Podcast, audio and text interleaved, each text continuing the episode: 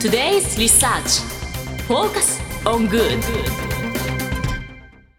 さてここからは社会人ならこれだけは押さえておきたいとっておきの情報を教えてもらうコーナー Today's Research Focus on Good です今日は日本能率協会総合研究所マーケティングデータバンク情報コンサルタントの伊藤正弘さんです。よろしくお願いいたします。伊藤です。よろしくお願いいたします。早速ですが今週のテーマを教えていただけますか？はい。今週は不老不死に関する技術について紹介したいというふうに思います。いねこう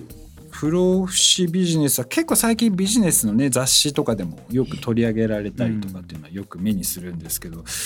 不老不死ね俺どうだろえもうできるんですか？今の技術でこういううどうなんのってですか？今の技術ではあの確立されてるわけではないんですよ。ただあの老化のその仕組みっていうのものがだんだん分かってきたので例えば圧倒的な長寿化とかそういったものはもう今の時点で見込まれてるという、まあ、そういう時点ですね。えちなみにはい。これ飲んだら不老不死ですとか、なんかそういうまあ将来的にそういうのできたら使いたいですか？はい。伊藤さんははい。どうなんですか？こういう不老不死っていうのは。興味あるんですか？いややっぱりできるだけやっぱり長生きしたいですよね。そうですよねでもね最近ねと IT 系で成功された人たちまあまあ、ビル・ゲイツもそうですし、まあ、日本でいくとホリエモンとかもそうですけど、はい。かなりねこの不老不死といいますかこういう、まあ、ヘルスケアって言ってもいいんですけどこういうのってな何テックって言うんでしたっけ？こういうのって。ヘルステックの中に入るんまあ、ですかね、ヘルステックの中には入るとは思いますけれども、まあただヘルステックの中でも飛び抜けてますよねその概念というか。確かに。うんこれ今どういうこうビジネスっていうのが結構生まれてきてるんですか？そうですね。不老不死に関するテクノロジーとしてはいろいろあるんですけれども最もその技術的に、えー立ち上がっているのがその老化を防止する技術っていうところが立ち上がってまして。防止する技術だと。そこがまあど一番注目されてますどね。どういうものなんですか？そうですね。老化の仕組みっていうのは我々その細胞でできてるんですけど、はい。細胞がだいたい560回ぐらい分裂を終えるともうそこから先は分裂しなくなってそれが老化のメカニズムの一つというふうに言われてるんですよ。へなのでまあ私とか大野さんはすでにその細胞分裂が終わった人って ちょっとちょいうっと。位置づけかもしれない。まだんですけどまだまだピチピチですよ。大丈夫ですかね。まだ大丈夫ですよ。え？これどうどうやってそれをやるんですか、はい、でその老化細胞老化っていうところを、えーまあ、食い止めるそういう技術がえ？開発されてたりしてますね。その老化細胞を除去するであったりですとか、まあ、いわゆるそういう技術ですね。はええってことは今もうシワとかシミとか気になってきてるんですけどそれとかもだんだんなくなってくるってことですか？そうですね。細胞レベルっていうとそういう風になると思いますね。これ注射するんですか？えっと注射というよりはおそらくその細胞を除去するっていうところの、えー何かしらの、まあ、細胞をまた入れるような形にはなると思うんですけれども、すごいな。これ今テクノロジーでいくとどういうテクノロジーがこう話題になってるんですか？そうですね。いろいろありまして例えば、えーほとんどはやはりアメリカのベンチャー企業が開発されてるっていうふうに言われてまして例えば一つがその加齢に伴って視力が悪くなるっていう現象はうん。あるとは思うんですけれども、それの老化細胞を除去して視力改善をするっていうような技術であったりですとか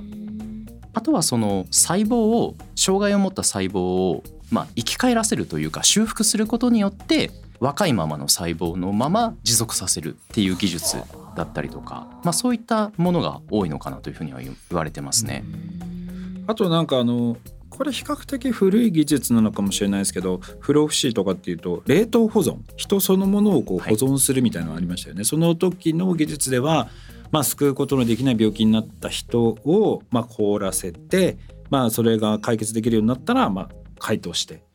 治すみたいな。そんなの今から3 4 0年前ぐらいになんかアメリカであった気がするんですけどね。そうですね、まあ、まずその話をするとするとアルコー延命財団っていうそういうまあ財団がありまして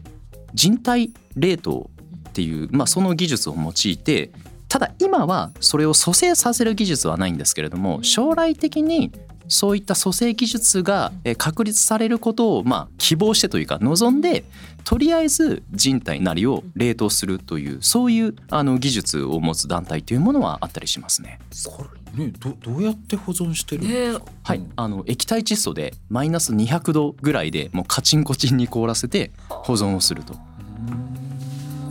確かに卵子とかも今凍結してみんな結構周りの子を保存してるんでそれと同じような感じまあ、考え方としては同じだと思いますね。でもこれ細胞を一回凍らせてそれをまたまあ解凍して元通りに細胞分裂できるんですかね？それが今の技術では未定らしいんですよ。将来そうなることを期待してっていうところ保ですね。存はできるけれどもそれを解凍してまあ元の状態に戻すというところがまだ追いついてないというような感じなんですかね。はい、うーん。あと3000万円ぐらいで。3000万かこれ安いのか高いのか。わかんない。どっちなんだろう？わかんないな。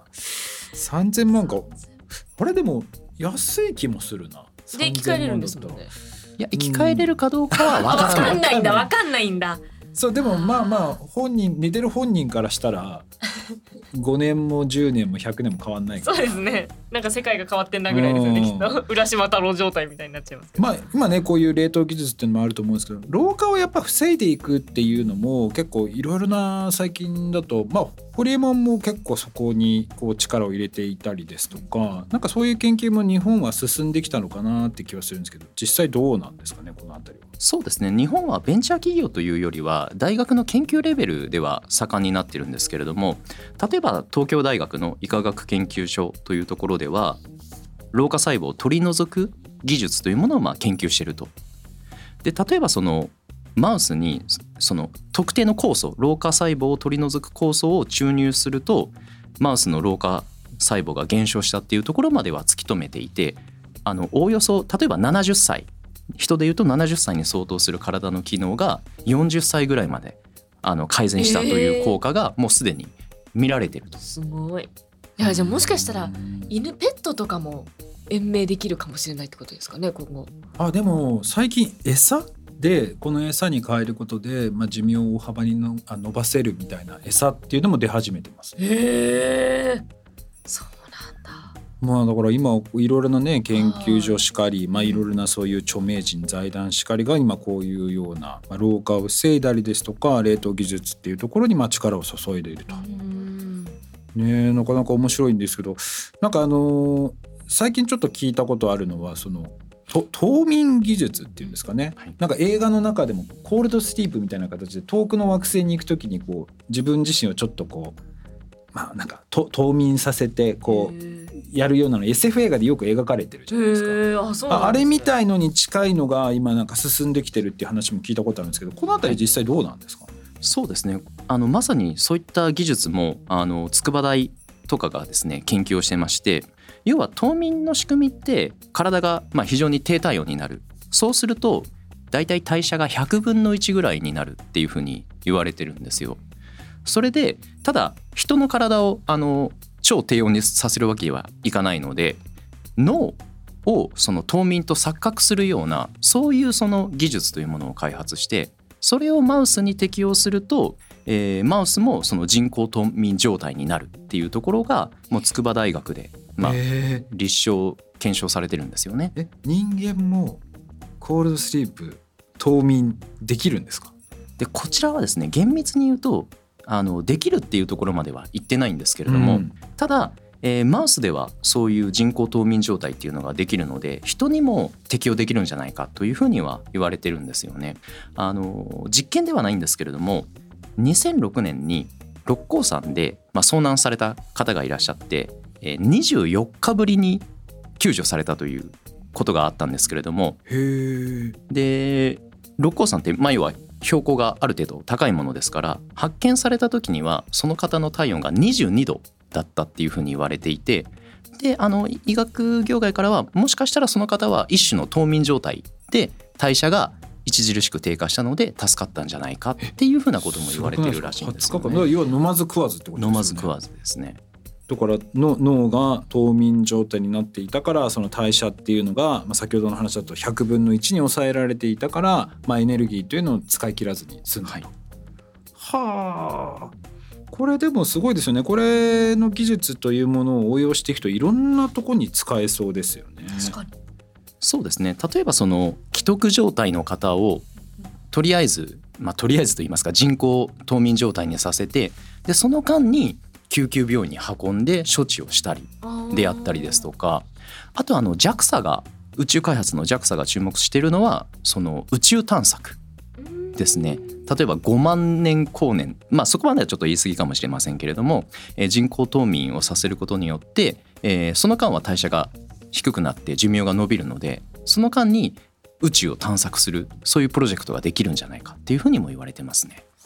なんかすごいですね。ね、なんか SF みたい SF な。の映画がもう現実になりそうになってる。そうだから技今術がどんどんどんどん発達してきてできるようになってだから今あとは倫理上の問題とかそこうん。あと法整備とかうん。多分そこがもう追いつかなくなってきてるんじゃないかなっていう気はしますね。確かに。確かに。あの延命は私自身はやりたいなと思うんですけどそうすると人がただ増えていく一方になりますもんね。みんなが延命していくと。うんそうなんですよね。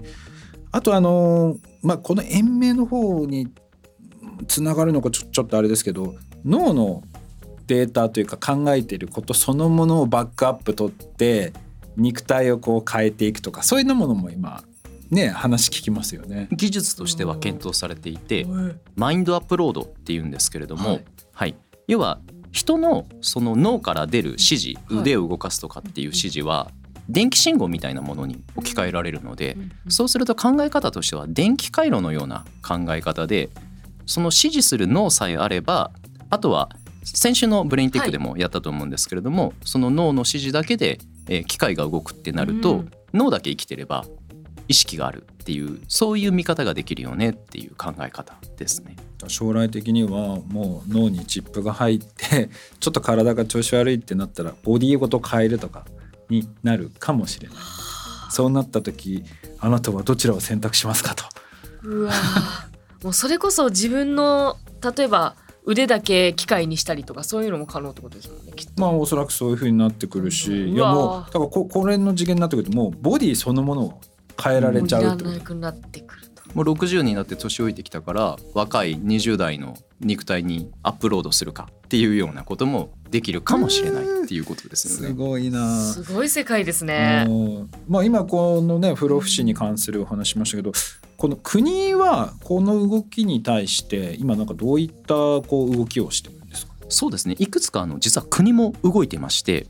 あのムーンショット研究開発制度というまあうん。一言で言うと実現困難だけれども、えーまあ、実現したらすごいビジネスになるよねっていう、まあ、そういう研究内容を国が後押しする制度があるんですけれどもその目標に例えば先ほど言ったその人工冬眠の技術だったり100歳まで健康不安なく生きようっていう、まあ、そういう技術も国が研究開発として推進しているという動きはありますね。あとはまあ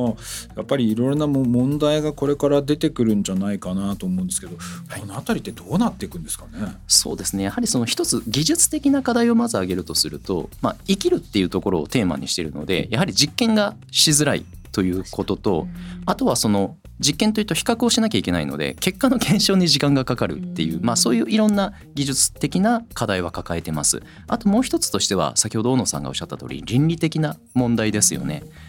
例えばそれの技術が可能になったとこととして高額に料金がかかるとなると要は命を金で買うとなるとその買える方はごく一部だとなった時に他の人はどう思うかっていう人間的なその圧力もあるかと思いますね。間違いない。うわーどうなっていくんですかねこれから。ねだから技術が先なのかこういうのが先なのかまあいろいろな多分選択を我々が迫られるようになるとは思うんですが多分この辺のビジネスっていうのはやっぱり永永遠の課題といいますかあのこれからも市場としては確実に伸びていくんじゃないかなとは思うので、はい。おそらく IT 系企業ですとか、そういった成功された方っていうのが、まあ、次々に伸びていくので注目の市場じゃないかなと。そうですね。ちょっと若返りには気にはなりますというか、とっても楽しみにしています。伊藤さんありがとうございました。ありがとうございました。以上 Today's Research Focus on Good でした。それではリスナーの皆さんいってらっしゃい。This program was brought to you by 日本能率協会総合研究所